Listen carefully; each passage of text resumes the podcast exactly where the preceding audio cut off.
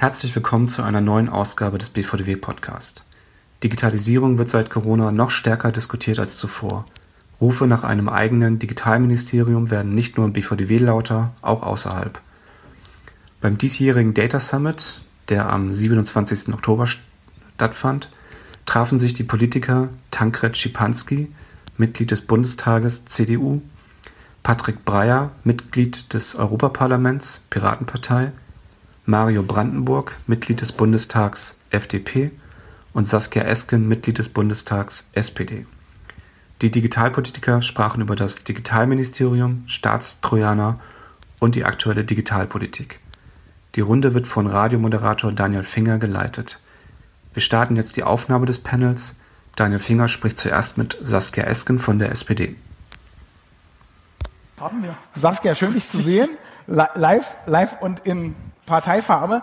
Du, ähm, lass uns nicht mit dem Digitalministerium anfangen. Lass uns mit dem anfangen, wo Schade. alle dann jetzt überlegen, ja, machen wir gleich, wo alle jetzt denken, fragt er sie das, fragt er sie das nicht. Also, es gab jetzt in den letzten Tagen viel Kritik dran, dass die SPD zugestimmt hat, dass die Geheimdienste das einsetzen dürfen, was man gemeinhin Staatstrojaner nennt. Und viele waren jetzt persönlich auch ein bisschen enttäuscht, weil du ja als Abgeordnete vehement dagegen warst. Wie kam es jetzt dazu, aus deiner Sicht? Ehrlich gesagt, ich bin immer noch vehement dagegen. Das ist richtig kacke. Mhm. Ja, das kann man nicht anders sagen. Also, ähm, dass äh, damals der, der, die Quellen-TKÜ mithilfe von Staatstrojanern und Online-Durchsuchung auch ähm, schon für die Polizeien erlaubt worden ist, ähm, ist gegen meinen Willen geschehen. Ich habe damals aber nur eine einzelne Abgeordnetenstimme gehabt. Mhm. Äh, meine Stimme war dieses Mal lauter, aber es hat leider trotzdem nicht geholfen. Mhm. Ähm, es ist schon so, dass eine Klage vor dem Bundesverfassungsgericht ansteht und solange die nicht entschieden ist, ist es schwer zu argumentieren. Wir sagen, das sei ein zu weitgehender Eingriff in die Grundrechte. Ähm, aber also wir, die wir dagegen sind, aber diejenigen, die es fordern, mhm. diejenigen, die dafür sind, die haben sich eben durchgesetzt. Mhm. Ich be bedauere das sehr. Mhm. Ähm, wir werden auf jeden Fall im parlamentarischen Verfahren aber sehen, dass wir das ähm, so milde wie möglich umsetzen, so scharf wie möglich eingrenzen, starke parlamentarische Kontrolle ähm, auch ermöglichen äh, und vor allem äh, den, den, äh, den Schaden für die IT-Sicherheit aller, der ja durch den Einsatz von Schadsoftware und durch den, das Offenhalten von Sicherheitslücken mhm. und jetzt, was noch geplant ist, obendrein ähm, sozusagen das, äh, das äh, Öffnen der, von, von Kommunikation, das Verletzen von Kommunikation zum Aufbringen von, von, äh, von Schadsoftware, dass wir das so, so milde wie möglich ähm, mhm. Ähm, gestalten und ähm, am besten verhindern. Okay, das heißt, die Bauchschmerzen sind noch genauso groß, auch die Risiken und Gefahren schätzt du immer noch als genauso groß ein. Genau. Äh, du wartest jetzt nur auf den Rechtsweg und sagst, das ist eine Demokratie, ich muss jetzt auch damit leben. Ich kann nicht alles ich, alleine entscheiden, ja? So ist es. Es ist richtig schade manchmal, aber. okay. So. Ähm, wie stellst du dir das persönlich jetzt vor, dass der Missbrauch von solchen Befugnissen, wenn es dazu kommt, dann kontrolliert wird? Ja, die parlamentarische Kontrolle ist eben, äh, steht und fällt mit der, mit der Anzahl erstens der Abgeordneten, die in solchen Gremien sitzen, aber auch mit dem Personal, das die haben. Und natürlich auch mit der, mit der Verpflichtung der, der äh, Berichtenden dann, die dort kontrolliert werden sollen, überhaupt alles offenzulegen. Wenn dort äh, Dokumente vorgelegt werden, die ganz überwiegend geschwärzt sind, dann macht die Kontrolle nicht so wahnsinnig viel Sinn. Ne? Deswegen wird jetzt gerade im Moment ja im Zusammenhang mit dem BND-Urteil und der Umsetzung des ähm, äh, Verfassungsgerichtsurteils zum BND überlegt, ob man äh, dem, der Kontrolle Kontrolle zusätzlich noch ein richterähnliches Gremium hinzufügt, die dann das auch halt beruflich machen. Ne? Mhm. Ich habe übrigens ein kleines Bonmot geliefert. Ich habe gerade gefragt, wie, die, ähm, wie der Missbrauch kontrolliert werden soll. Soll er natürlich nicht, also verhindert soll er werden durch die Kontrolle. so, jetzt lass uns über was Angenehmeres sprechen. Das Digitalministerium. Ungefähr 80 Prozent äh, sind ja. jetzt dafür von den Leuten, die uns zuschauen.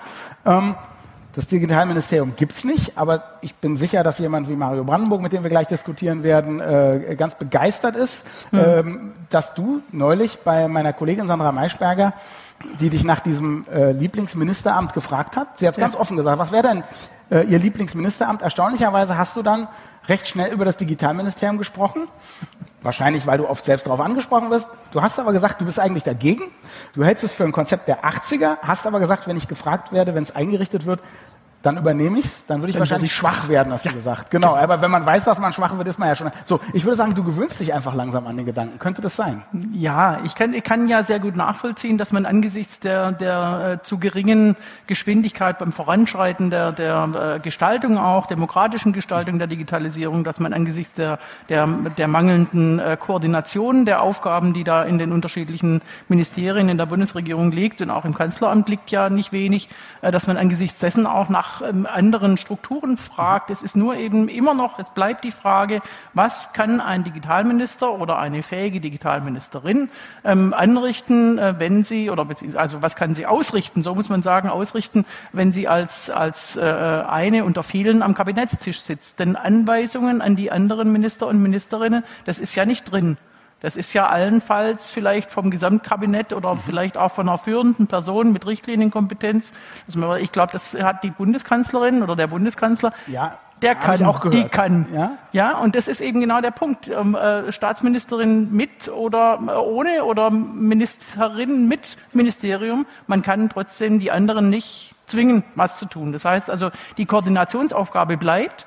Es bleibt eine Führungsaufgabe und es bleibt wichtig, dass wir alle verstehen, dass die Digitalisierung gesamtgesellschaftliche Aufgabe ist und damit auch Gesamtregierungsaufgabe. Wenn es nicht anders funktioniert, was jetzt mhm. mehr und mehr sich zeigt, ja, als alle Aufgaben in einem Ministerium zu bündeln, dann will ich mich dem nicht entgegenstellen. Aber ich finde es schade, ehrlich gesagt, weil. Okay, jetzt bin ich ja Kind der 80er, das heißt, wenn du sagst, ein Konzept der 80er Jahre, bin ich sofort für ein Revival. Ja, also da hast du so das Down. Jetzt hast du gesagt, okay, wenn es nicht anders geht, mache ich's. Okay. Hast du aber auch eine Idee, wie man es machen könnte, dass es zumindest, naja, vielleicht nicht alle Träume erfüllt und nicht alle Probleme löst, weil klar, ähm, andere Ministerien werden mitreden wollen, gar keine Frage, das ist ja bei fast allem so. Äh, aber dass du sagst, ich habe eine Idee, wie man das auch sinnvoll machen könnte, also 80er plus. Ja, es ist doch einfach so, dass wir sehen, dass gerade jetzt in den in Zeiten der Digitalisierung, aber auch in, in überhaupt modernen und innovativen Zeiten es notwendig wäre, dass die Regierungsarbeit insgesamt anders organisiert mhm. werden muss, dass die agiler wird mhm. und ähm, äh, projektartiger. Ja, und das ist halt, das ist sozusagen, das, das stößt, stößt ja mit Verwaltungsorganisationen üblicher ziemlich äh, so zusammen. Sie mal äh, rüber, wir müssen, mal wenn so ein, so ein Ministerium oder auch also, wenn das, das Kanzleramt als koordinierende Stelle ähm, äh, Projekte organisiert, dann müssen die Teile aus Ministerien rauslösen können, um, um, äh, um Projekte zu organisieren und die kehren dann nachher zurück oder, oder also sowas, ja. Also du willst sagen, Digitalminister oder Digitalministerin müssen auch Scrum Master sein fürs Kabinett. Unbedingt. Das ist schön. Ich, äh, ich, ich freue mich äh, auf die nächsten Koalitionsverhandlungen, wer auch immer sie führen wird. Dann lass uns jetzt, bevor wir, bevor wir deine Kolleginnen und Kollegen dazuschalten, äh, über die Datenstrategie der Bundesregierung sprechen. Ähm, bring uns doch mal auf den aktuellen Stand. Bis jetzt ist das so ein tolles, wohlklingendes Wort. Was, äh, wo steht die Bundesregierung momentan? Was liegt vielleicht besonders dir und der SPD am Herzen? Also jetzt müssen wir ein bisschen aufpassen, ich bin ja nicht die Bundesregierung, deswegen kann ich auch nicht die Datenstrategie Aber du kennst ja einige, manche sind ja, ja Mitglied eurer Partei, kenn, also du hast ja eine gewisse manche, Nähe. Stimmt schon. Ja. Ähm, äh, aber ähm, die Datenstrategie ist ja entstanden auch mit der, mit der starken Beratung der, der, äh, der ähm, außerparlam außerparlamentarischer vor allem, mhm. aber auch außerregierungsgremien, die da beraten haben und, und äh, sehr klug beraten haben. Ähm, und dennoch finde ich, dass ähm, in, äh, insgesamt an der ganzen äh, Datenstrategie ähm, es nochmal äh, krankt insofern, als wir nicht nicht weit genug und nicht radikal genug denken in Bezug auf die Souveränität der Bürgerinnen und Bürger, dass wir denen mehr Entscheidungsbefugnis und Fähigkeit auch in die Hand geben, tatsächlich über ihre Daten mhm. und deren Nutzung zu bestimmen, ähm, in Bezug auf äh, die, die, äh, die Frage des, des Machtmissbrauchs durch Datenmissbrauch, dass wir da nicht weit mhm. genug gehen. Da hören wir jetzt ähm, aus den USA Nachrichten, die wir eigentlich gerne von hier hören würden, mhm. ähm, ähm dass die, dort die Marktmacht eben gebrochen werden soll von den großen GAFAM. Und ähm, äh, darüber hinaus natürlich auch die Souveränität des Staates ähm, äh, muss beachtet werden. Wir hören von, von, äh, vom, vom Innenministerium, es hat eine Studie in Auftrag gegeben und äh, mittlerweile die Ergebnisse bekannt gegeben, ob äh, die staatliche Handlungsfähigkeit möglicherweise von einem einzelnen Büro, Softwarehersteller aus den USA, einem namhaften, ähm, äh, abhängig ist. Und es ist rausgekommen, ja. Ähm, ich hätte da keine Studie gebraucht. Ich wäre auch so drauf gekommen. Mhm. Ich glaube, da muss man mal hingucken. Ich vermute, die Leute, die die Studie in Auftrag gegeben haben, hatten es auch schon geahnt. Wahrscheinlich, ja? wahrscheinlich. Und, und ich meine deswegen, äh, also da muss man unbedingt drauf achten, dass der, dass der Staat auch und dass dadurch auch unsere Wirtschaft handlungsfähig und, und äh, souverän bleibt. Ähm, und ähm, äh, dieses, äh, die, die, das Brechen von Marktmacht ähm, und das Brechen von Datenmissbrauch ähm, kann eben durch äh, die Datenteilungspflicht ähm, entstehen und auch durch eine Kultur des Datenteilens können wir wesentlich voranschreiten. Mhm. Ähm, ist es jetzt eine Befürchtung, die du hast, dass die Datenstrategie nicht weit genug geht? Ist das was, was du schon weißt? Ist das was, worum gerade gerungen wird? Denn die ist ja noch nicht ganz fertig, ne? Ja, wir ringen und wir haben uns natürlich eingebracht, ganz klar. Und es muss, wie gesagt, darum gehen, dass wir, dass wir, äh, was die, was die Datennutzung in Deutschland und in Europa anbelangt, wesentliche Schritte nach vorne gehen. Das aber nicht durch eine vollkommene Liberalisierung und ein Aufgeben unserer Prinzipien, sondern im Gegenteil. Diese Prinzipien sind ja auch, ähm, äh, würde mal sagen, ähm, Unique Select Point für, für Europa. Wir haben äh, die, den, den Datenschutz als Prinzip ja auch verankert in der Datenschutzgrundverordnung und damit gut umzugehen und auf der anderen Seite Data Governance und Daten teilen und ein Free Flow of Data zu ermöglichen, die eben nicht diesem Schutz mhm. äh, unterliegen, das wäre der richtige Weg. Dann sage ich erstmal vielen Dank und dann erweitere ich unsere kleine Runde, denn solche und andere Themen wollen wir diskutieren mit Mario Brandenburg, FDP-Abgeordneter und Wirtschaftsinformatiker mit SAP-Vergangenheit. Herzlich willkommen.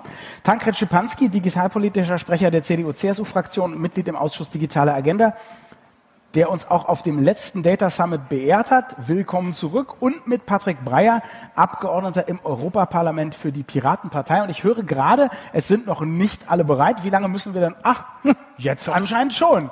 Kaum sagt man's. Guten Tag, die Herren. Herzlich willkommen. Können Sie mich alle hören? Ja. Hallo. Sehr gut, wunderbar. Ich äh, hoffe, Sie haben schon ein bisschen was mitbekommen. Wir haben ja gerade über die Datenstrategie gesprochen. Tankred Schipanski, wie schwierig ist die SPD beim Aushandeln der Datenstrategie? Ja, ich bin jetzt überrascht, warum so wenig Oppositionsvertreter eingeladen waren. Aber jetzt weiß ich, weil die Saskia Esken hier die Rolle der Opposition eingenommen hat. Äh, also, ich glaube, wir, kennt euch schon länger, ne? Hallo Tankred, freut mich sehr, also, dich wir, zu sehen. Wir haben, auch. wir, wir, haben das gemeinsam, glaube ich, äh, gut begleitet. Ganz so pessimistisch würde ich das jetzt äh, nicht äh, sehen, diese Datenstrategie. Ich denke, wir haben kluge Vorschläge gemacht, was äh, Datentreuhändertum angeht, auch nochmal das ganze Thema äh, Gaia X, Datennutzung. Und in der Tat, beispielsweise bei dem ganzen Thema Datenschutz, äh, haben die Koalitionspartner einfach eine unterschiedliche Sichtweise drauf. Da können wir uns einfach ein bisschen mehr Einheitlichkeit, ein bisschen mehr Zentralismus auch vorstellen und ein bisschen pragmatischer Umgang. Äh, aber das ist ja äh, normal, glaube ich, in der Koalition. Aber ich denke trotzdem, dass wir am Ende da eine gute Datenstrategie hinbekommen. Ich glaube, wichtig ist zu sagen, diese Datenstrategie hätte eigentlich am Anfang aller Strategien stehen müssen und darauf dann die entsprechenden Digitalagenten aufzusetzen. Äh, das holt man jetzt nach und ich denke, wir begleiten das parlamentarisch gut mit.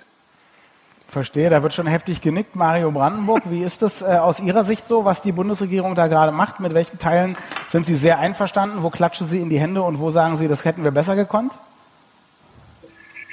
Ja, ich bin ja froh, dass äh, hier so viel Einsicht ist. Also dass eine Datenstrategie an den Anfang gehört, äh, das ist ja wohl richtig. Ich meine, dass das äh, Daten sind so wie die Lego-Bausteinchen und äh, über die Steinchen philosophieren, wenn ich nicht weiß, was ich bauen will, das ist schwierig. Auch freut mich, ähm, dass äh, das Digitalministerium mehr Freunde gewinnt. Äh, vielleicht kommen wir ja nochmal hin in den Punkt. Also Unbedingt. da ist an vielen Ecken ähm, ja schon ein Belegen oder ein, ein Anerkennen der Versäumnisse von früher da und das sind natürlich die Dinge, an denen ich nicke. Ähm, eher an der Stelle bei dem Vortrag von der Esken war ich natürlich, äh, wenn es um äh, quasi Vorratsdatenspeicher von Quellenträger und sonstiges geht, weil wir natürlich aufpassen müssen, dass wir nicht eine schizophrene Nachricht senden. Also wir können nicht Datensicherheit und Gaia X und alles ist in Europa viel besser propagieren, ähm, weil in Amerika gucken die bösen Geheimdienste zu, um dann parallel zu beschließen, dass wir uns die Geheimdienste zugucken. Also das ist dann vom Marketing schwierig vielleicht auch einfach nicht mehr stimmt. Äh, und insofern gibt es da auch wenige Oppositionsvertreter sind hier äh, durchaus noch Dinge zu kritisieren und wir kriegen die Stunde schon rum. Ich glaube, äh, dass äh, äh, Tankred Schipanski hat es ja richtig gesagt. Ähm, Saskia Esken hat ja auch schon Selbstkritik geäußert. Also insofern ist das, glaube ich, hier, das finde ich übrigens auch gut, dass wir hier eine Runde haben, die offensichtlich sehr an der Sache interessiert ist und nicht nur an Parteilinien, finde ich sehr, sehr, sehr schön. Äh, Patrick Breyer, wie beobachten Sie das denn äh, aus Europa? Ähm, Piraten und Daten, das ist ja ein großer Klassiker. Sie kommen ja im Prinzip aus der Ecke. Was halten Sie von der Datenstrategie nach allem, was Sie jetzt gehört haben? Im Informationszeitalter, in dem wir leben, ist natürlich der Schutz der Grundrechte ähm, ein zentraler Gesichtspunkt. Und ähm, deswegen darf, dürfen Daten nicht als Rohstoff betrachtet werden, der sozusagen frei verfügbar ist, sondern sie sind Teil unserer Persönlichkeit.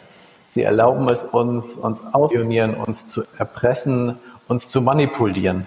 Und deswegen ist es so wichtig, dass wir die persönlichen Daten schützen. Lassen Sie mich aber noch eins sagen zu ähm, Saskia Esken. Mein Respekt, dass sie sich hier hinstellt und sagt, ich bin gegen den Gestrojaner und ähm, konnte aber nichts dagegen machen. Das ähm, finde ich sehr gut und da gehört einiger Mut dazu. Nichtsdestotrotz bleibt das Ergebnis, dass die Netzpolitik dieser Bundesregierung verheerend ist. Wir haben heute schon ein gefährliches Maß an Überwachung. Äh, ich will mir nicht ausmalen, was passiert, wenn wir mal eine richtig autoritäre, populistische Regierung haben. Und trotzdem dreht die Bundesregierung immer weiter an der Überwachungsschraube. Da geht es um Vorratsdatenspeicherung. Jetzt wird Kfz-Massenabgleich vorgeschlagen. Da geht es um den Geheimdienst-Trojaner, den dann die Provider auch noch mit aufspielen helfen sollen. Und da geht es um Internetzensur mit fehleranfälligen Upload-Filtern. Und selbst da, wo man nicht gebunden ist durch Gesetzgebung bei den terroristischen Inhalten, die wir gerade jetzt auf EU-Ebene verhandeln, selbst da drängt die Bundesregierung auf Upload-Filter. Wie kann das sein?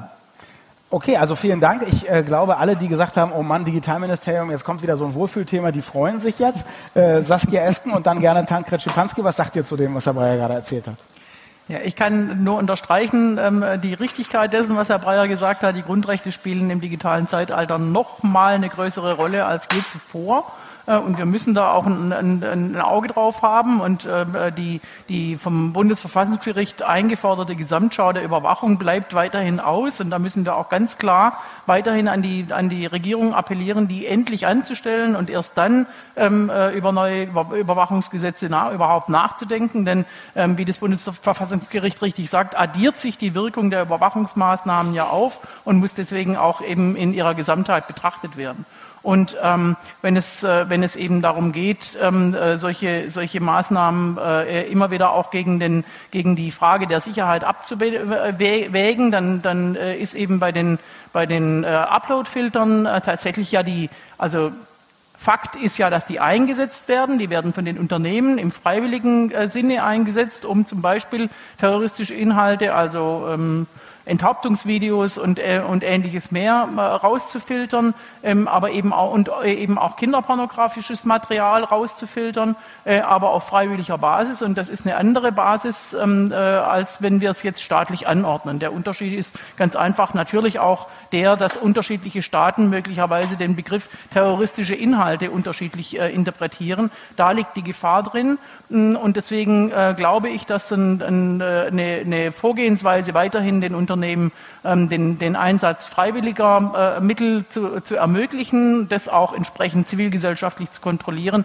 dass das der richtige Weg wäre. Das kann auch demokratisch kontrolliert äh, sein. Da ist gar nichts gegen einzuwenden, aber die staatliche Anordnung ist eben problematisch. Und natürlich muss bei, bei äh, problematischen Fällen auch immer am Ende eine menschliche Letztkontrolle sein. Ähm, ich kann mich erinnern, dass ähm, äh, YouTube zu Beginn der Corona-Pandemie bekannt gegeben hat, eben diese menschliche Letztkontrolle Kontrolle jetzt aufgeben zu müssen, übergangsweise für eine Phase wegen fehlenden Personals aufgrund von Corona. Und das war, da machte sich YouTube schon große Sorgen darüber, dass dadurch eben ein, ein, ähm, ein vermehrtes ähm, äh, falsches Löschen von, von Inhalten äh, entsteht, weil die, die Uploadfilter schon noch lange nicht ähm, so perfekt sind, wie man sie sich ausmalen könnte. Dankeschön. Danke, deine Meinung dazu bitte? Also ich glaube, Saskia Esken hat ja schon äh, das sehr richtig dargestellt, wenn wir auf die Quellen TKÜ schauen. Wir hatten bis dato eine klare gesetzliche Regelung, was die Polizei betrifft, äh, im Sinne der Verbrechensbekämpfung. Und da wägen wir, denke ich, auch immer sehr genau ab. Äh, aber wenn wir natürlich erleben müssen, dass eben insbesondere äh, Terroristen und ähnliches sich eben immer mehr auf diese Messenger-Dienste und so weiter äh, fokussieren, da ihre Kommunikation hinlegen, brauchen wir, denke ich, ein Stückchen äh, Waffengleichheit auch mit Blick auf die Ermittlungsbehörden. Dass wir jetzt nochmal nachziehen bei den Nachrichtendiensten, ist, glaube ich, auch eine Konsequenz aus dem NSA-Untersuchungsausschuss, den wir hatten. Wir hatten ja die G10-Kommission bis dato, bei den anderen haben wir den sogenannten Richtervorbehalt. Äh, es ist ja nicht so, dass äh, das unkontrolliert geschieht, sondern es sind sehr, sehr hohe, genaue Voraussetzungen, äh, die da eingehalten werden müssen. Von daher halte ich äh, dieses Modell, was wir jetzt äh, hier gemeinsam vorschlagen als Koalition innerhalb der Bundesregierung, äh, auch für vertretbar. Mit Blick auf die Upload-Filter, die angesprochen wurden, denke ich, da haben wir uns beim Thema Urheberrecht ganz klar auch als Koalition positioniert, auch deutlich abgehoben von dem, äh, was da auch in äh, Brüssel entschieden wurde. Und dass wir jetzt sagen, äh, unter Umständen müssen eben Upload-Filter zur Bekämpfung von terroristischen Inhalten eingesetzt werden, das diskutieren wir gegenwärtig, klar. Aber letztlich schreibt es natürlich auch ein ganzes Stück diese entsprechendes EU-Recht vor, äh, und nochmal, es geht um auch eine effektive Gefahrenabwehr, äh, die ich habe. Und wenn das hier ohne Uploadfilter in diesem Bereich nicht gelingt, und Saskia Esken hat dargestellt, dass das ja oftmals schon insbesondere auch im kinderpornografischen Bereich geschieht, äh, dann muss ich das auch als Gesetzgeber zulassen. Mario Zulassen oder anordnen, das ist die Frage. Zulassen oder anordnen, Tankred? Die Frage ging, glaube ich, an dich. Naja, wir sind ja jetzt, äh, wir sind ja in der Diskussion. ne? Also, also mindestens genau. zulassen. Aha. Mario Wannburg, ähm, wie ist deine Position? Ist ihre, ich, ich, wir haben uns, glaube ich, auch schon mal geduzt. Wie ist deine Position dazu? Genau, wir haben uns geduzt, das passt, Mario es ist halt wieder ähm, an der Stelle, CGI ist halt ähm, auf ein bestimmtes Thema und natürlich hört sich das voll an, wir müssen da jetzt mehr überwachen, um einen zu fangen. Nur wenn wir uns mal die Realität angucken, Zero Day Exploit, Schwachstellen auflassen, wir, wir kaufen das halt zu einem Preis, der einfach nicht stimmt. Und ich ähm, habe ja auch schon aufgegeben, dass wir da irgendwann einer Meinung sind, aber natürlich rechtfertigt ist das nicht. Und ähm, Upload-Filter, da hat sich bei uns natürlich auch nichts geändert. Ähm, zum einen unabhängig, ob die technisch ähm, noch nicht mal an das Ziel kommen, wie wir sie haben wollen. Selbst für die, die da sind, hat es gezeigt, dass sich andere Staaten durchaus dann uns äh, zum Vorbild genommen haben und die haben andere Vorstellungen, was sie zensieren. Also ich möchte da auch nicht äh, das negative Role Model werden als Deutschland und insofern ist es problematisch. Plus, es fehlt eben auch noch auf der Datenseite massiv der Auswertung, dann Zugang, Forscher und, und, und. und wenn ich jetzt äh, zynisch wäre, würde ich sagen, das ist natürlich ganz schön, dann kann man so weiter als Lösung propagieren. Aber Fakt ist eins, wir glauben eben nicht daran, dass das automatisiert gelöst werden kann. Und, und für die, die da sind, würden wir uns wesentlich mehr Zugang und Daten fordern, gerade auf Forschungsseite, um zu analysieren, was da wirklich klappt. Und insofern bleiben wir da weiter leider ablehnen Stelle. Okay, die Tonqualität ist ein bisschen schlecht gerade, Mario, aber ich, ich hoffe, dass wir das Wesentliche trotzdem verstanden haben. Äh, Herr Breyer, eine Frage habe ich. Sie haben vorhin in einem, wie ich finde, wirklich sehr schön, äh, fast schon einem Manifest gesagt, Daten sind keine Rohstoffe. Ähm, ist das Ihre Art, ein bisschen dagegen zu halten, dass alle sagen, oh, Data is the new oil? Oder sehen Sie wirklich gar keinen Aspekt dessen, dass man mit Daten ja auch gute Geschäfte machen kann und vielleicht sogar sollte, volkswirtschaftlich? Natürlich mit einem angemessenen Datenschutz. Naja, es ist ja immer unser Ziel gewesen, dass der Staat transparent sein soll und die Bürger äh, privat sein. Das heißt, da, wo es darum geht, ähm, Transparenz zu schaffen und ähm, öffentliche Informationen allen zugänglich zu machen, das sind natürlich Rohstoffe für neue Geschäftsmodelle, wenn ähm, statistische Daten, ähm, Verkehrsdaten zur Verfügung gestellt werden können. Da kann man ganz wichtige Sachen mitmachen und da, da schlafen wir auch hinterher. Aber man muss halt ganz klar unterscheiden, sind es äh, Personendaten? Und äh, um ein Beispiel zu nennen, in der Corona-Pandemie wurden jetzt plötzlich ähm, Bewegungsdaten von den Handy-Providern vermeintlich anonymisiert weitergegeben. Die machen es aber auch in ihrer anonymisierten Form möglich, dass Behörden gucken, wo gibt es unauffällige Bewegungen, äh, wo gibt es auffällige Bewegungen, wo gibt es Ansammlungen von Menschen. Äh, so dass man letzten Endes, wenn etwas auffällt, bei den Providern nach den Personendaten fragen kann. Also welche Personen waren das jetzt, die in dieser Funkzelle zu der Zeit waren? Und damit ist die Anonymität dahin. Das heißt, man muss verstehen, dass auch vermeintlich anonyme Daten es ermöglichen können, in einem zweiten Schritt die Personen dann doch auszuspionieren. Und äh, deswegen muss man an der Stelle wachsam sein. Und wenn ich das noch ergänzen darf zu den ähm, Themen, die wir eben in der Runde hatten. Bei diesem Trojaner ist ja das Problem, er nutzt Sicherheitslücken aus, die auch anderen dann offen stehen. Das heißt, äh, so ein Trojaner macht uns alle unsicher und ähm, öffnet Scheunentore für Hacker und ausländische Geheimdienste. Bei, der, bei den Upload-Filtern es ungenügend, dass jemand nochmal drauf guckt bei den Providern, denn die Leute haben irgendwie fünf Sekunden Zeit, um jedes äh, Stück da zu bewerten. Das ist keine äh, äh, Kontrolle und wir sehen auch im Endeffekt, wie fehleranfällig ähm, diese Filter sind. Und mein Vorwurf an die Bundesregierung ist, dass sie nicht alles tut, was sie könnte, um den Schaden durch die EU-Gesetzgebung zu begrenzen. Insbesondere das Pre-Flagging hätte man machen können, war auch vorgeschlagen worden, ist jetzt aber wieder äh, weitgehend raus.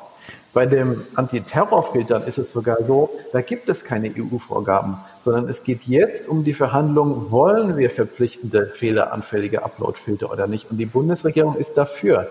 Wie kann das sein in Anbetracht des klaren Koalitionsvertrags? Und der neueste Vorstoß sieht sogar vor, auf EU-Ebene alle privaten Messenger- und E-Mail-Nachrichten zu scannen, ob da vielleicht ähm, illegalen Inhalte drin enthalten sein können. Das ist doch so, wie wenn die Post alle unsere Post öffnen würden, nur in dem Fall. Das können wir doch nicht hinnehmen. Also vielen Dank nochmal. Ich, wir können nicht auf alle Aspekte eingehen. Ich habe noch ein paar andere, ganz andere Themen auf dem Zettel, zu denen ich auch noch kommen möchte. Aber vielleicht eine Sache. Ich glaube, Mario Brandenburg hat heftig äh, genickt. Saskia Esken hat ja schon einige äh, Stellen gesagt, auch äh, gerade in Sachen Staatstrojaner, wo sie ganz große Bauchschmerzen hat. Vielleicht nochmal, äh, Tankred, es ist ja wahrscheinlich nicht so, dass du und wahrscheinlich auch in der CDU, CSU deine äh, Parteifreunde nicht auch an der einen oder anderen Stelle wissen, das ist gefährlich und vielleicht auch Bedenken haben, ob ihr das so hinbekommt, dass das nicht missbraucht wird, oder? Also ich habe ja gesagt, nicht nur die Union, sondern ich glaube auch alle anderen Parteien wägen eben ab. Wir mhm. machen ja diese Regelung nicht aus Jux und Dollerei, sondern es geht einfach insbesondere da um äh, Verbrechensbekämpfung, um den Schutz der Bürgerinnen und Bürger. Äh, und von daher muss man da, denke ich, immer einen gesunden Mittelweg finden. Ja, und wenn jetzt hier angesprochen wird, äh, nochmal Uploadfilter, Pre-Flagging und ähnliches, äh, ich glaube, wir kommen ja erst in das parlamentarische Verfahren. Saskia Esken hat auch deutlich gemacht, das eine ist die Bundesregierung, das andere ist der Bundestag und das sind die Fraktionen. Und gerade beim Thema Pre-Flagging, denke ich, werden wir auch gemeinsam mit der SPD nochmal überlegen. Ich fand das Verfahren bis dato auch das bessere. Ich weiß jetzt nicht, warum das jetzt rausgefallen ist. Aber ich finde, die Koalition ist da sehr sensibilisiert und geht auch entsprechend sensibel mit diesen Themen um. Vielen, vielen Dank. Äh, wir haben ja schon gehört, wenn man, wenn man Saskia bitten würde, würde sie es machen mit dem Digitalministerium. Jetzt mal, ähm, wie sieht es mit den anderen aus? Tankred, Digitalminister, wäre das was für dich? Also wir haben ja gesagt, ich glaube die SPD auch und die äh, FDP tut sich immer so als Erfinder des Digitalministeriums, dass wir ein solches haben wollen. Spannend ist doch viel mehr. Zumindest die lauteste Stimme, die danach ruft, das muss man das sagen. Die, nee, nee, das hat die Saskia Esken ja auch dargestellt. Aber man muss natürlich schon schauen, das muss ein Querschnittsthema sein äh, oder ein Querschnittsministerium, vielleicht ähnlich wie das Finanzministerium. Man braucht ein eigenes Budget. Und ich glaube, daran arbeiten wir doch jetzt zu sagen, ich glaube, es ist sicher, dass es in der nächsten Legislatur kommt. Und wir überlegen jetzt gemeinsam, wie ist das möglichst gut strukturiert. Jetzt äh, bin ich nicht Markus Lanz, der würde jetzt sofort sagen, Sie haben meine Frage nicht beantwortet. Also wäre das auch ein schöner Posten für dich, Tankred? Also ich glaube, wir haben viele geeignete Leute hier in der Runde. okay, alles klar. Ich frage mich naja, nochmal. Viele interessante Positionen, so musst du sagen. Mario, ähm, also äh, ich, ich, ich nehme es dir ab zu sagen, das hast du ja schon immer gesagt, aber würdest du auch gerne äh, Digitalminister werden? Solltet ihr wieder an die Regierung kommen? So, ich habe jetzt erstmal ein anderes Mikro. Ist das besser? Ja. Das ist schon mal hervorragend. Ja, genau, sehr gut. So, das, das, zeigt doch die Kompetenz. Da kann ich eigentlich gleich anfangen als Digitalminister. Nein, ich bin da nicht so bescheiden. Ich will es machen. Wir können auch gerne gleich anfangen. Dann habt ihr ein bisschen mehr Freizeit. ähm, ich genug, es ans Umsetzen geht.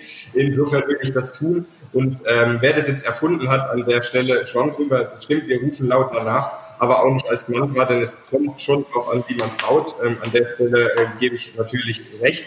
Und ähm, wir brauchen es aber definitiv, egal wie man es dann nennt, weil wir brauchen, was klassisches Program Management macht. Es geht nicht darum, die Digitalkompetenzen aus den Ministerien abzuziehen, bei weitem nicht. Das ist gut, dass die da jetzt ein Eigenverständnis die haben aber trotzdem eine Inselsicht und insofern braucht es dann Programmmanagement und ähm, auch nach außen. Wir haben halt dann endlich eine Person, dies verkörpert. Also ein Single Point of Contact, sei es für die Länder, sei es du. Im Moment schicken wir da, wer gerade Zeit hat, so fühlt sich an aus der Opposition oder kommen zu siebt. Aber das ist leider kein Format, was ernsthaft trägt in Anbetracht dessen, was es da alles zu transformieren gilt. Mhm. Okay, wenn alle darauf Lust haben, dann lass uns doch vielleicht nochmal diskutieren. Und äh, Andreas Breyer, ich komme gleich noch auf Sie zurück. Äh, mich interessiert auch ein bisschen die europäische Erfahrung und Perspektive. Aber äh, ich würde jetzt gerne mit den anderen drei äh, aus der Bundespolitik doch mal darüber sprechen. Jetzt bekommen wir ein Digitalministerium, da entstehen ganz viele Ideen und dann verliert es sich im Kompetenzhickhack zwischen den Ministerien. Mhm. Der fromme Wunsch von Saskia wird nicht gehört. Das heißt, es gibt keine agilere. Bundesregierung, es wird nicht gescrumpt. Wie wollt ihr das verhindern? Gibt es da Ideen? Also ich glaube, wenn man blickt, ich habe ja das Finanzministerium angesprochen. Ne? Also mhm. ich glaube, das muss wirklich eine, ein Querschnittsministerium sein. Das Finanzministerium ist mithin das mächtigste Ministerium. Das kann ja entsprechend mit den Spiegelreferaten da auch überall reinkrätschen, in Anführungszeichen. Daher haben wir das ja gegenwärtig auch, äh, die Doro Bär im Bundeskanzleramt angesiedelt, die ja auch nochmal sämtliche äh, Spiegelreferate dort hat. Also ich glaube, man muss das, oder Mario hat es gesagt und ich sage es ja auch nochmal, klug strukturieren. Man muss das gut überlegen. Ich kann nicht die Kerndigitalfelder aus einzelnen Häusern da einfach abziehen. Ähm, aber äh, was wir ja mitbekommen in der Legislatur, äh, so ein Digitalminister braucht mehr Macht und er braucht vor allen Dingen ein Budget.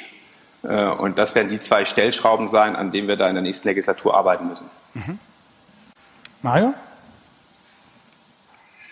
Also Budget ist, glaube ich, ganz wichtig an der Stelle. Respekt auch vor Robert und alles, aber wir sehen es ja, es ist gerade Haushalt, also mit, ähm, damit wird man Deutschland nicht transformieren können. Also insofern teile ich, dass es äh, Querschnittskompetenz und Budget braucht. Ich glaube ganz einfach aber auch damit, dass es diese Rolle gibt und diese Menschen gibt, der das verkörpern kann, der es vordiskutieren kann und der dann aus einer Stimme spricht, erwächst da auch eine andere Machtposition. Und optimal wäre natürlich, wenn der nächste Kanzlerkandidat, Kandidatin, wer auch immer es denn werden würde, am besten selbst sich als Digitalkanzler fühlen würde. Denn wer mal rausgeht und Startups spricht, ähm, gerade beispielsweise DLT, Blockchain-Bereich, da gehen einige nach Frankreich und das ist die gleiche Rechtslage, die gleiche EU-Regulation. Die sagen aber, naja, der Macron, der glaubt weniger an uns, wenigstens an uns, der hält da mal eine Rede. Also wir dürfen jetzt unser internes Hickhack auch nicht als die reine Wahrheit sehen. Es geht schon darum, wie viel die Leute daran glauben, dass es funktioniert, weil wir eben in anderen Sätzen auch wieder über eine Kultur des Teilens und sonstigen sprechen. Und wir können nicht als Gesetzgeber ein Digitalprojekt nach dem anderen an die Wand fahren und dann die Leute ermutigen, endlich mal Digitalprojekte zu machen. Und alles das würde besser, wenn eine Person mit natürlich Finanzrahmen und Zugriff persönlich quasi mit seinem politischen Erfolg da haftet.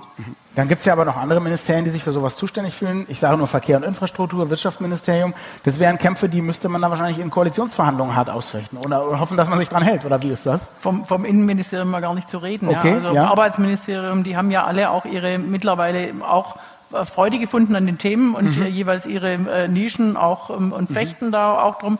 Ähm, ich fand gerade ganz interessant, dass Mario von Macron gesprochen hat. Das ist nun nicht der Digitalminister von mhm. Frankreich, sondern der Präsident. Und äh, deswegen habe ich vorher auch gesagt, auch wenn wir ein Digitalministerium einrichten und wenn die, wenn die Organisation super läuft und wenn wir super agil werden, brauchen wir trotzdem noch am Kopf eine Person, die das Thema total ernst nimmt und notfalls auch durchficht. Das, äh, darauf kommt es am Ende an. Das stimmt schon. Das Finanzministerium ist ziemlich mächtig. Ähm, ähm, das hat nicht nur mit der agierenden Person zu, zu, tun, sondern vor allem mit dem Einfluss über die Budgets natürlich, klar, und Vizekanzlerschaft derzeit auch noch. Aber, aber es, tatsächlich muss es auch darum gehen, dass eben die, die Aufgabe dieses Digitalministeriums und die Aufgabe auch der demokratischen Gestaltung von, von Digitalisierung, dass die ähm, äh, in allen Köpfen angekommen ist, aber vor allem am Kopf. Patrick Breyer, Sie haben jetzt ja eine ganze Weile zugehört. Wir haben viel über das äh, Kompetenzwirrwarr gesprochen, die mangelnde Agilität, Führungsstärke und so. Auf europäischer Ebene gibt es ja sowas wie einen Digitalminister. Klappt das da alles? Sind die Probleme da alle gelöst? Nein, das kann man nicht sagen. Es gibt weiterhin äh, Kompetenzwirrwarr. Äh, Herr Breton ist zwar Digitalkommissar, aber oft kommen Vorschläge zum Beispiel aus dem Innenressort gerade die, die Überwachungsvorschläge, die ich genannt habe, äh, da scheint der Digitalkommissar gar nicht beteiligt mhm. zu sein. Und wenn einige seiner Vorgängerinnen, wie ähm, zum Beispiel ähm, äh, die Frau Reding, äh, die hatten sich noch ressortübergreifend stark gemacht für Digitalthemen, auch wo ihre Kollegen äh, zuständig sind. Aber inzwischen scheint es in der EU-Kommission so zu sein, ähm, ja, man sagt einfach nichts, was die Kollegen federführend machen und, und hält die Klappe. Und das ist schlimm, denn eigentlich soll die EU-Kommission ähm, einstimmig entscheiden. Das heißt, dass alle auch dahinter stehen. Und äh, das fehlt und dadurch fehlt auch die digitale Expertise, die es braucht, um die Auswirkungen verschiedener Vorschläge auf unsere Grundrechte, auf die Sicherheit unserer Netze, auf die Wirtschaft und die Community abschätzen zu können. Und Leute, die keinen digitalen Hintergrund haben, äh, denen fehlt das Know-how. Und deswegen wäre es so wichtig, ähm, diesen, ähm, dieses digitale Know-how auch wirklich ähm, in alle Bereiche einzubringen. Und ja, äh, nochmal, nochmal ein Argument. Eigentlich gegen das Digitalministerium, weil es ist eine Führungsaufgabe. Völlig richtig. In der Kommission wäre es eine Führungsaufgabe dafür zu sorgen, dass eben Vorschläge von Frau Westhager und von vielen anderen, die digitale Zuständigkeiten haben, am Ende mit einer Stimme sprechen. Das ist eine Führungsaufgabe. Aber Vorsicht, äh? ja, Vorsicht nicht, dass ne? du eines Tages Digitalministerin und nicht Kanzlerin wirst und dann wird man dir das alles wieder vorlegen, blöd, was genau. du jetzt sagst. Ähm, ja, Mario, bitte. Wir machen da so eine typisch deutsche 1 oder 0 äh, Diskussion. Es ist ja nicht so, wenn ich mir eine Firma angucke, dass ich sage, wir holen uns einen digitalen CEO, dann brauchen wir keine digitalen Abteilungen mehr. Oder wir machen eine digitale Abteilung, dann kann der CEO ein Vollkosten sein. Also natürlich kann ich ein Digitalministerium auch schlecht bauen und dann wird es nichts. Deswegen ja auch die Aussage, dass es nicht darum geht, allen äh, den Spaß oder die Projekte des Digitalen zu klauen. Aber es muss irgendwo zusammenlaufen und es ist eben nicht das Kanzleramt, weil es dort eben zu viele Dinge gibt. Das wäre, wenn jede digitale Entscheidung immer der CEO treffen muss. Das geht ab einer gewissen Größe nicht. Man baut dann einen Flaschenhals und dann muss da eben noch ein Layer rein. Also wenn man es am Unternehmensdesign verdeutlicht, da gibt die Diskussion ja auch nicht, müssen die Abteilung digital sein oder der Chef. Ähm, natürlich braucht beides. Nur wir kritisieren halt, dass der Faden, an dem es im Moment zusammenläuft, wenn der Faden Dorobert sein sollte, dann hätte man sie auch dementsprechend ausstatten müssen. Wenn der Faden nicht Dorobert ist und es ein Minister für besondere und spezielle und alle sonstigen Aufgaben ist, dann sagt der Titel schon, dass er zu viel zu tun hat, um ein Land digital zu transformieren im Nebenjob. Also so wie es ist, funktioniert es halt nicht. Also äh, genau, ja oder nein ist auch gar nicht so meine Frage. Das haben wir in der Tat das Publikum gefragt. Mich würde ja eher interessieren, wenn man es dann macht, was muss man beachten? Ich glaube, in die Richtung geht ja auch das Gespräch. Und ich habe zum Beispiel auch gerade mitbekommen, Thierry Breton äh, spricht sich entweder nicht genug ab, zumindest für Patrick Breyer, oder vielleicht macht das auf eine Art, die nicht sichtbar ist, ja, und deswegen denkt man, das macht, aber das ist nötig. Und das ist zumindest, kann man ja sagen, also Dorobert versucht zumindest für ordentlich Binnenkommunikation zu sorgen. Das muss man sagen, auch ohne Ausstattung. Tankred, äh, du wolltest, glaube ich, auch gerade was dazu sagen, ne? Ich glaube, wir haben alles gesagt. Ist alles gesagt, okay. Die Bundesregierung jetzt nochmal verteidigen gegen den Mario, aber ich denke, wir kommen mal zum nächsten Thema. Okay, dann äh, lasst uns sprechen über den Digital Services Act. Im Dezember soll der erscheinen. Die E-Commerce-Richtlinie aus dem Jahr 2000, das ist schon ein bisschen länger her, soll überarbeitet werden. Äh, es soll unter anderem Regeln gegen Hate Speech geben. Manche sprechen von einem europäischen NetzDG, äh, was für das NetzDG, glaube ich, sehr schmeichelhaft ist. Was erwartet ihr alle von dem Gesetz? Wer mag anfangen? Oder vielleicht auch was befürchtet ihr? Also ich glaube, befürchten müssen wir doch nichts, wenn es aus Europa kommt. Äh, wir werden uns jetzt jedenfalls sehr frühzeitig einbringen. Ich glaube, das haben wir spätestens, spätestens seit dieser äh, Urheberrechtsrichtlinie gelernt, dass wir uns auch als nationaler Gesetzgeber da wirklich frühzeitig mit Brüssel und den Kollegen dort abstimmen. Ähm, ich finde es erstmal gut, dass man sagt, man will illegale Netz, äh, Inhalte im Netz bekämpfen, man will eine angemessene Aufsicht haben. Wir werden darüber diskutieren müssen, ob diese Haftungsprivilegien, die die E-Commerce-Richtlinie äh, eingeführt hat, äh, ob das noch äh, so bleiben kann. Äh, und wir haben ja das schon ein bisschen angepasst beim deutschen NetzDG. Wir evaluieren das und reformieren das ja gegenwärtig auch, äh, das, das NetzDG. Aber ich finde es gut, dass äh, dieses NetzDG ein Stückchen auch als Vorbild dient für das, was die europäische Ebene äh, jetzt regulieren will. Von daher sind wir da sehr konstruktiv im Austausch, sind gespannt, wie der Aufschlag ist, werden uns da auch nochmal äh, insbesondere als Fraktion positionieren, um zu sagen, das sind die Punkte, die wir eigentlich erwarten, die die Kommission hier mit regelt. Äh, und Deutschland wird hier eine gewisse Vorbildwirkung haben. Mhm. Also ich denke auch, dass das NetzDG ähm, äh, ähm, als Vorbild dienen kann, vor allem auch, ähm, dass wir aus äh, dem, wie wir die Debatte geführt haben und aus dem, was wir jetzt für Erfahrungen mitgemacht haben, auch lernen können, dass es darauf ankommen muss, dass wir strafbare Inhalte äh, im, im Netz äh, adäquat behandeln, aber eben nicht durch Filter, sondern dadurch, dass, äh, dass äh, Meldungen von Nutzern, dass Notice and Takedown auch wirklich umgesetzt wird, und zwar von allen Verpflichteten. Das ist ja eigentlich der Punkt beim NetzDG gewesen, dass wir Streit darüber hatten, sind eigentlich die Plattformen auch verpflichtet zum Notice and Takedown ähm, Verfahren und jetzt eben äh, die Weiterentwicklung äh, eben auch zur, zur Anzeige von, von potenziell strafbaren äh, Inhalten, damit wir da auch äh, weiterkommen, denn wir haben ein Riesenproblem mit strafbaren Inhalten, mit Hass und Hetze. Das ist ähm, äh, nochmal eine Definitionsfrage, aber das, was das Strafgesetz verbietet, also Volksverhetzung und äh, üble Verleumdung und Beleidigung, ähm, das äh, soll auch im Netz nicht ähm, äh, stattfinden. Das hat eben dort eine ganz andere Verbreitung. Ähm, es geht ja aber im Digital Services, Services Act noch um, um ein paar andere Sachen. Mhm. Ähm, äh, man muss äh, schon ähm, sagen, dass das eine, eine Gelegenheit ist, eine einmalige Gelegenheit auch, fürchte ich, und deswegen müssen wir genau hingucken, ähm, äh, ganz klar zu definieren, wie wir in Europa wollen, dass digitale Services erbracht werden und wie die auch mit Privatheiten, wie die mit den Daten der Nutzerinnen und Nutzer umgehen. Das ist schon ganz entscheidend. Ja, die Frage, ist eigentlich Tracking ähm, äh, erlaubt oder ähm, zum Zwecke von, von ähm, äh, dann sehr schön personenbezogener ähm, äh, Werbung oder ist es nicht unsere Idee und wollen wir andere Wege der Finanzierung auch finden ähm, äh, und, und ähm, die Privatsphäre der, der Nutzerinnen weiterhin auch achten. Dankeschön. Euro, Europa macht dann die Abrundung, da liegt ja nicht. Ähm, an der Stelle, ich wollte nur berichten, dass ähm, wir persönlich extrem wichtig finden, dass es eben in Europa diskutiert wird. Und natürlich, äh, wir haben ja 100 Runden über das NetzCG gedreht. Das werden wir jetzt äh, nicht hier auspacken in den Panel. Ich glaube, was wir ja auch gelernt haben, wenn es dann wirklich darum geht, mit den Großen äh, in Kontakt zu treten, dann ist halt, wenn jedes EU-Land da alleine kommt, ist schwierig. Und es sind nun mal die Dinge wie Ansprechpersonen, Kontakte, wirklich SLAs, wie schnell reagieren die, was wird freigegeben.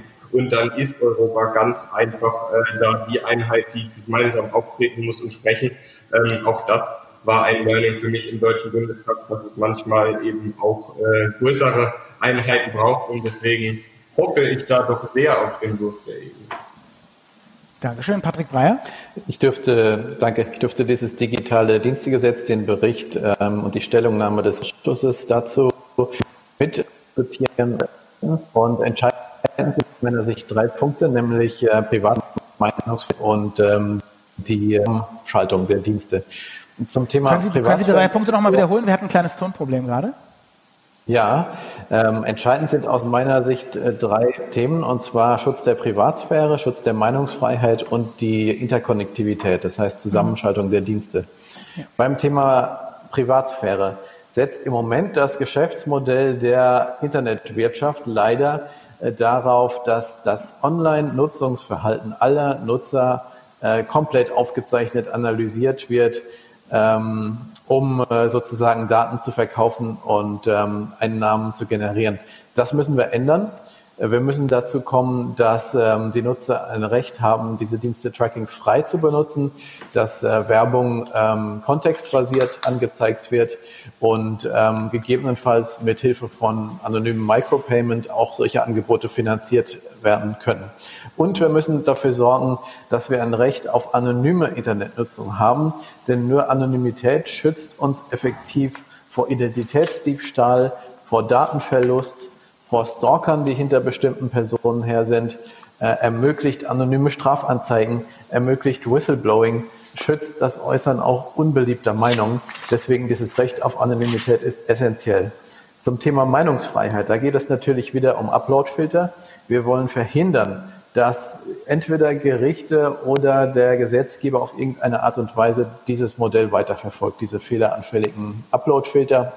Wir wollen, dass stattdessen äh, möglichst eine unabhängige Behörde eine Einzelfallprüfung vornimmt.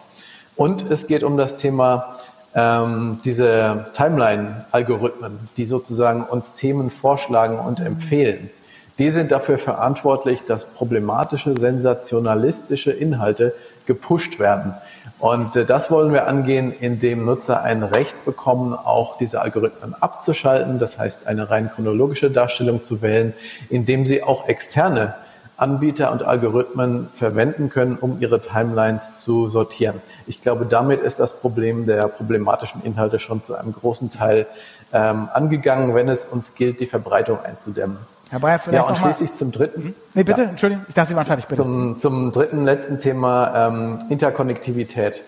Im Moment haben wir im Netz so eine Art gated communities, das heißt abgeschlossene Plattformen, die nach Gutsherrenart äh, auf, auf ihren Plattformen zensieren, Nutzer ausschließen, äh, ausspionieren.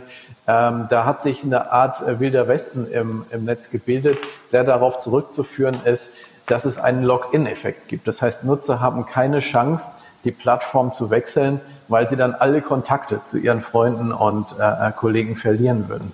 Und deswegen ist ähm, es so ganz wichtig, dass wir ein Recht auf Zusammenschaltung äh, einführen. Das heißt, ich habe die, bekomme die Möglichkeit als Nutzer auch mit den Nutzern anderer Messenger-Dienste zu kommunizieren, auch Nutzer anderer sozialer Netzwerke sozusagen netzwerkübergreifend zu folgen. Das schafft echten Wettbewerb, das schafft eine echte Wahlfreiheit für, für Verbraucher und das bricht dieses Quasi-Monopol äh, bestimmter Internetkonzerne, was wir im Moment mit sehr unguten Folgen haben. Herr Breyer, ganz knapp bitte, weil wir wenig Zeit haben äh, und ich auch gerne noch hören möchte, was die anderen dazu denken. Aber was glauben Sie äh, von all den Wünschen, Ideen, Visionen, die Sie gerade vorgestellt haben? Was wird am ehesten genauso werden, wie Sie es sich erhoffen und was wird am schwersten durchzubekommen? Ich glaube, äh, dass wir auf jeden Fall durchbekommen können, wenn wir uns jetzt die Parlamentsmehrheit ansehen, die ähm, Interoperabilität von Diensten mhm. und das Verbot von äh, verpflichtenden Uploadfehlern. Da gibt es eine, eine, große Mehrheit. Wir haben auch eine Mehrheit für ein Recht auf ähm, Anonymität.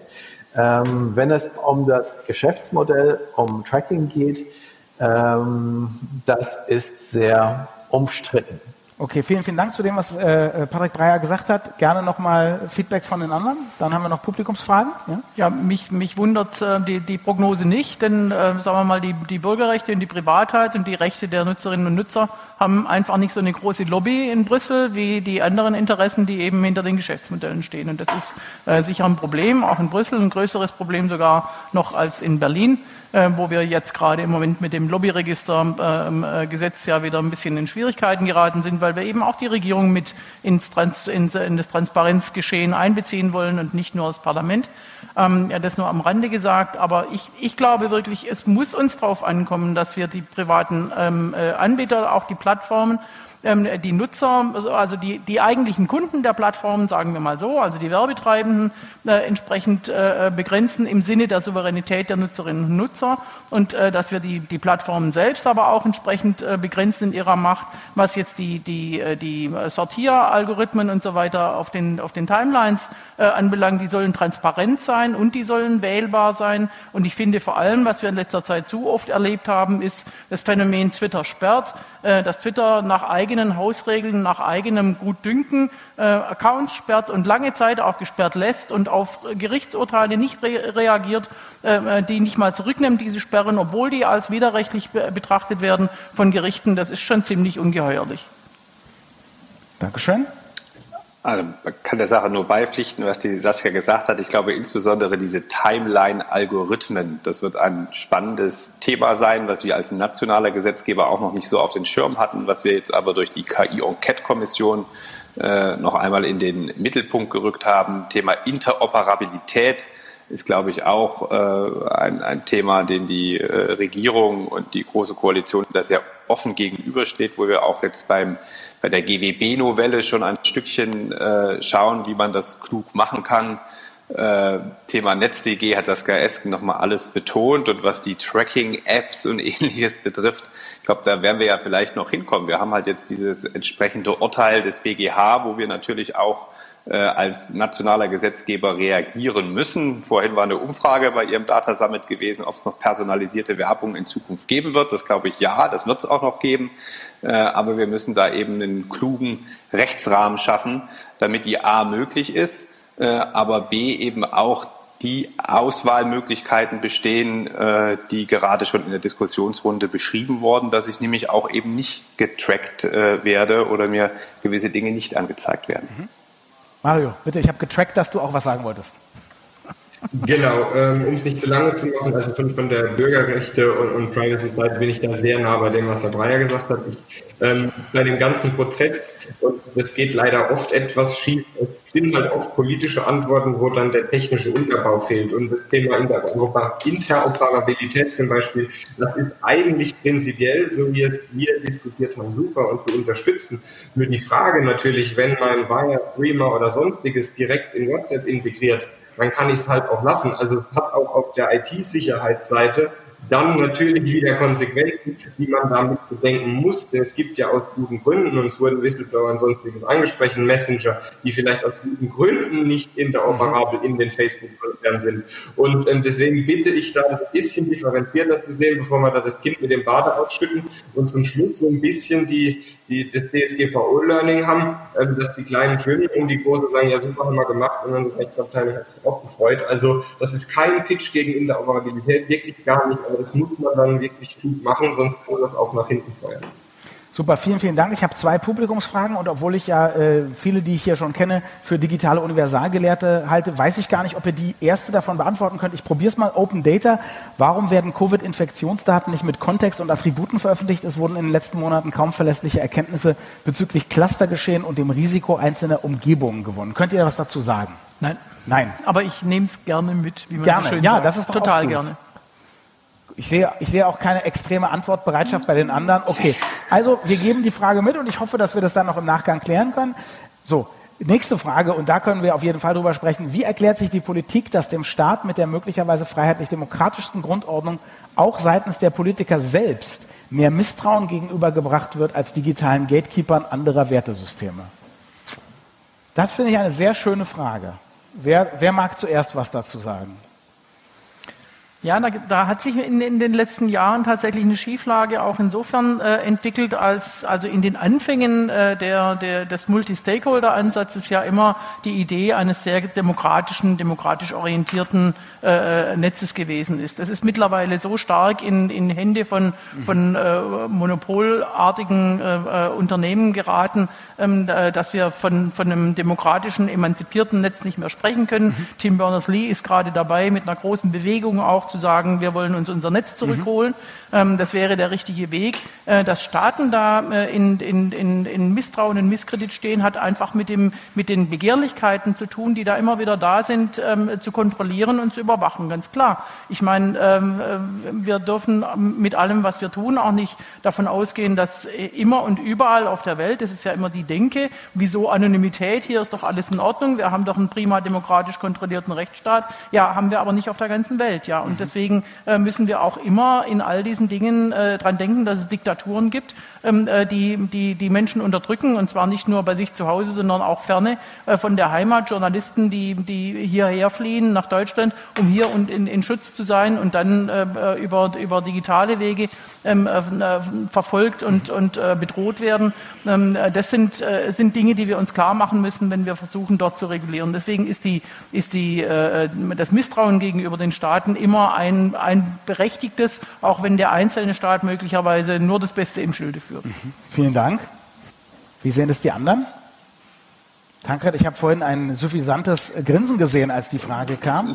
War das, weil du dachtest, ich lasse Saskia vor oder hast du einen Gedanken dazu gehabt, den du teilen möchtest? Die, die, Saskia, die Saskia hat ja angefangen mit einer äh, klugen Antwort, denke ich. Äh, weiß ich, ob man das jetzt, also ich glaube, man muss schon sehr differenzieren, welche Staaten äh, man meint. Äh, und ich würde mir den Schuh für Deutschland oder auch innerhalb der Europäischen Union nicht anziehen wollen, dass wir das äh, schlechter machen äh, also ich glaube, das ist schon ein Unterschied, ob ich äh, in, in, in diktatorischen Systemen lebe oder ob, ob das Monopole äh, gestalten und machen, äh, als, das, als das hier der Fall ist. Also von daher, wir also, lassen das mal so stehen, was die Saskia gesagt hat. Okay, Mario Brandenburg hört uns nicht mehr. Ich hoffe, wir können das fixen. Also Mario, wir haben das, wir haben das gesehen, Mario. Ähm, ja, Patrick Breyer, möchten Sie noch was dazu sagen? Jetzt ist er stehen geblieben. Ja, gerne. Ähm, ich muss ja gar nicht nach Ungarn zeigen, um zu, zu zeigen, was selbst in Europa äh, passieren kann, wo quasi per Dekret regiert wurde und das Parlament komplett aufgelöst worden ist. Aber wir können auch bei uns gucken.